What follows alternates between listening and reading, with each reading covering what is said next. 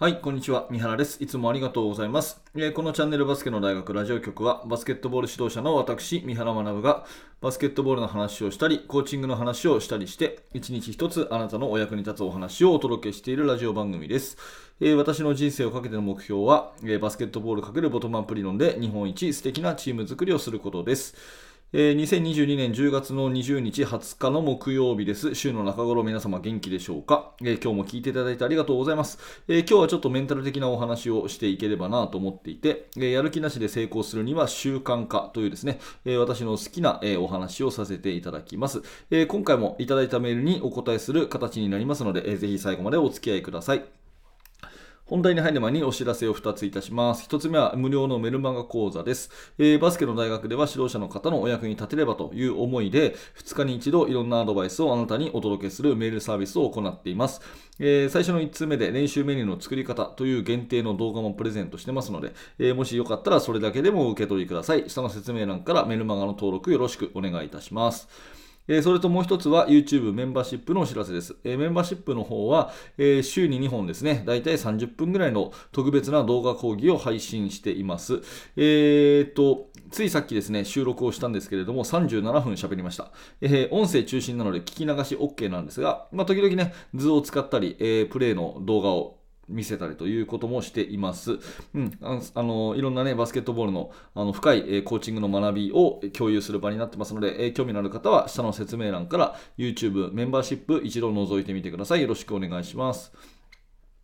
さて、えー、今日はやる気なしで成功するには習慣化ということで、ちょっと概要を話をしますね、えー、画面をちょっと見てください。あの、やる気っていうのはですね、輪ゴムみたいなもんでですね、私が思うにね、輪ゴムって壊れじゃないですか？はい。で、これをピーンとこう引っ張って貼るとこういうふうに長細くなりますよね。わかりますかね？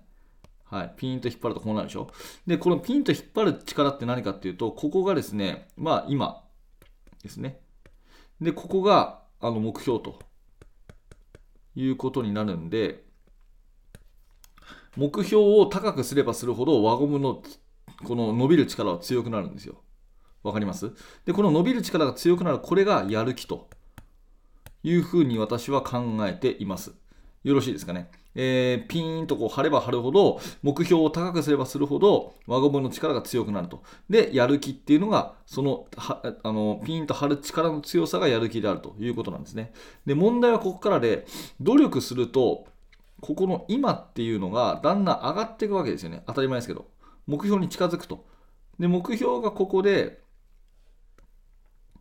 ね、えー、ここっていうことを考えたときに、この輪ゴムの力がたるんでくって分かりますかね？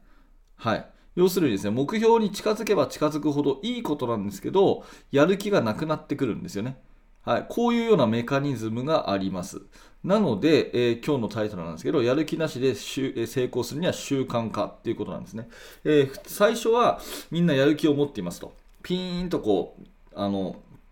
ゴムが張ってるような状態になりますと。ただその現状を努力して上がれば上がるほど輪ゴムがこう緩くなってくるんで、緩くなってくるんで、やる気がなくなるように感じますということなんですよね。うん。で、やる気がなくなった時に皆さんどうするかっていうと、やめちゃうんですよ。やめちゃうんですよ。で、そこでやめちゃうから、えー、さっきの図で言うとね、もう一回図出すけども、そこでやめちゃうから、目標に達する、ちょうどこの中途半端なところで、はい、おしまいっていう風になっちゃって、目標達成できずってなっちゃうんですね。そうじゃなくて、このピーンと張ったところで、最初はピーンと張ってます。だんだんだんだんと、こう上に上がってくるんで緩くなってきます。それでも続けていくとめちゃめちゃ緩くなるんだけど目標達成しますっていう風に変わっていくわけですよね。わかります？なので、えー、ここで大事なのはですね、やる気がなくなっても続けるっていうことなんですね。やる気がなくなっても続けるってことなんですよ。うん。だから習慣は大事ということで、最終的に成功するかしないかは習慣が決めるっていう、ここになると思います。うん。でね、えー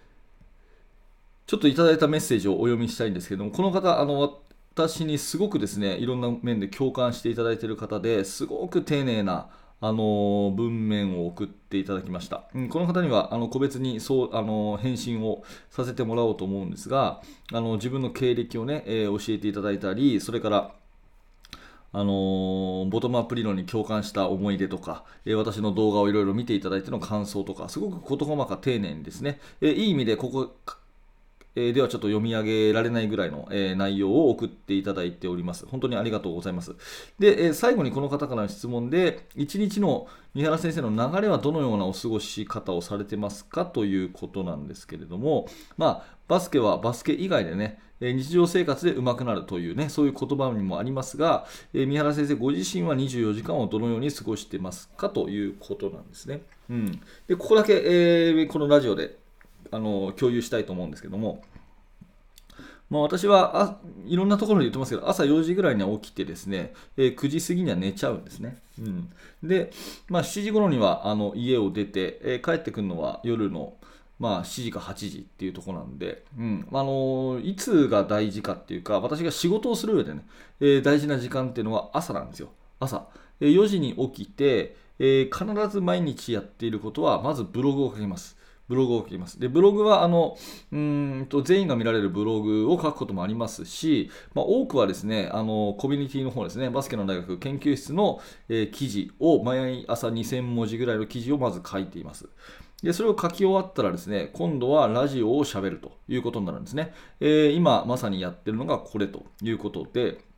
えー、今、これは実際の時間は朝の5時19分に喋ってます。はい。でですね、えー、ラジオを撮り終わると大体30分から1時間ぐらい、えー、時間が余りますから、え日によって、えそこで本を読んだり、あとは、うーん、なんだろうな、あまあ、いろいろな勉強に当てたりとかですね、あとは、えー、体を動かしにちょっとランニングに行ったり、筋トレをしたりとか、そんなことをして朝6時過ぎまで過ごします。はい。えー、で、えー、私が1個続けていることとしては、この毎日のラジオと、えー、日頃の勉強と、それからブログを書くっていうことですよね。うん、で日頃の勉強についてもちょっとお話をすると、あのアナログなんですけども、ノートに、えペンで書くっていうことをすごくします。はい。あのメモメモ用紙をですね、どんどんどんどん使って、紙を、まあ、えー、ケチらずにですね、えー、自分の考えたことをどんどんノートに書いていくっていうね、そんなような、えー、ことをずっとやっています。まあ、それこそね、あの全体で話をしても、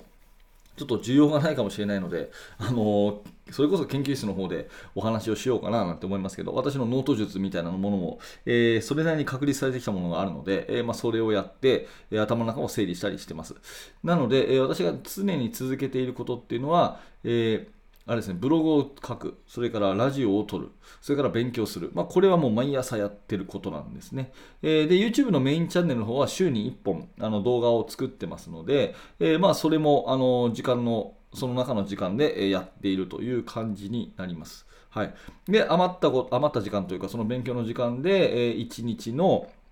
そのいろんな準備、それから自分が、まあ、こうやって発信するからには、えー、学ばなきゃいけませんから、えー、そういったことをあのインプットする時間に当てたりしています。まあ、インプットの時間はだいたい30分ぐらいですかね。えー、そんな感じでですね、朝の4時から6時までの間を、まあ、あの自分の時間に当てて、え自己研鑽にしているということですね。で、ここで大事なのはですね、これを続けているっていうところで、えー、もはや私にやる気がないんですね。えー、変な風に聞こえるかもしれませんけど、えー、よし、今日頑張ってブログ書くぞとかですね、今日は絶対に頑張ってラジオを撮るぞとかですね、えー、ラジオを撮るために気合を入れようとかですね、もうそういうことはないんですよね。えー、よく言われる例えですけども、あの歯磨きをするのにやる気はいらないでしょみたいなね、話でで、歯磨きを毎日続けることが大事ですと。1日数分だけども続けていることが大事ですと。うん、で続けていなければ虫歯になったり、え歯が汚くなって笑顔に自信が持てなくなったり、えー、いろいろと不具合が生じるということが分かっているので、えー、毎日毎日続けているということですよねということなんだけどもそのじゃあそういったメリットをいちいち考えてね、え、これをやったらいいことあるんだと今日も頑張るぞということで歯磨きはしてないと。もう毎日やってるから今日もやる。毎日やってることだから今日もやると。やんないとなんとなく気持ち悪いから今日もやるということだだけで、やる気はもはやそこにないと思うんですよね。で私にとってこういった、勉強やイン,、まあ、インプットやこのアウトプットももうすでにその段階でして、えー、まあ変に聞こえるかもしれませんけど、今このラジオを撮るのもやる気は全くないんですね。え、やる気なんかそういうことじゃなくて、もっとそれを超えたですね、え、習慣にもなっているということで、え、まあ人間何でもそうですけど、え努力するっていうことをですね、えまあ最初のうちは気合を入れて、根性を入れて、え気持ちを入れてやるんですが、えも真の目的はそれをですね、やる気なくてもやり続けられるように、え習慣にしてしまうっていうことが一番重要だと思います。バスケットボールの練習もそうだし、それから日常生活でね、えそのバスケ以外のところで、えバスケットは上手くなるよというようなところもそうなんですが、良い行動をですね、最初はやる気を出して、えー、やっていくと。で、それを続けていくうちに、もうやる気がなくても続けていけるような体質になっていくって、ここがすごく重要じゃないかなと思って、えー、まあ私は日頃から習慣というものをすごく大事にしているということですね。えー、で、実際、え、あなたがお聞きのこのラジオもそうですし、えお読みになっていただいているブログ記事なんかも全部朝やっているということを、もうかれこれ3年以上は続けていると。基本的に1日も休まず続けているというところが、まあ、私の一つのあの意識してやっていることということになります。まあ、何らかね、えー、参考になれば嬉しいです。えー、今日の質問いただいた、ね、メッセージ、これあの本当にありがとうございました。あの丁寧にメールで返信させていただきますが、えー、その一部はラジオで、え紹介させていただいたということで、え何らかあなたの参考になれば嬉しいです。はい。ということでありがとうございました。えー、この放送毎日毎朝更新しております。もしよかったらチャンネル登録をしていただいて、えー、またその放送でお会いしましょう。えー、高評価、低評価、またはコメントで質問とかもね、受け付けてますので、えー、ぜひお気軽に書き込んでください。はい。最後までありがとうございました。三原学でした。それではまた。